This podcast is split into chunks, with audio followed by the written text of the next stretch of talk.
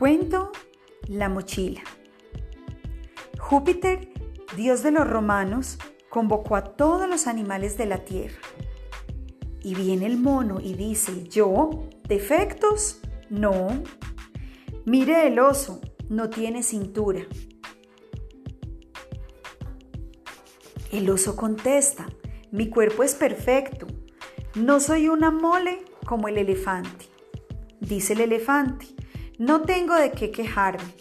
Miren más bien al avestruz con esas orejitas ridículas.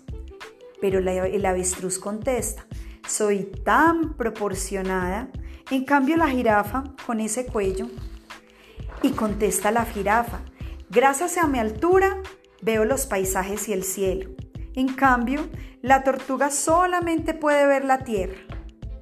Contesta la tortuga, mi caparazón es un refugio ideal. Miren, la serpiente vive a la intemperie, pero la, la serpiente contesta, por suerte soy lisita, no como el sapo que está lleno de verrugas. Basta ya, basta ya, dijo Júpiter. El águila tiene buena vista, pero no es horrible su cogote pelado, dice el ratón. Y dice Júpiter, esto es el colmo. Todos se creen perfectos y piensan que los que deben cambiar son los otros.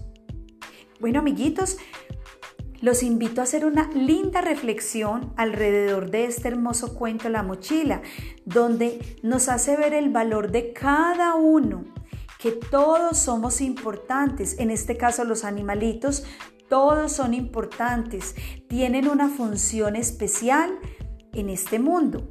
Entonces, a partir de acá, aprenderemos un mundo lleno de cosas alrededor de los animales. Aprenderemos de qué se alimentan, aprenderemos cómo se desplazan, cómo se reproducen, qué utilidades le dan al hombre, en dónde viven, cuál es su hábitat, cuál es su locomoción.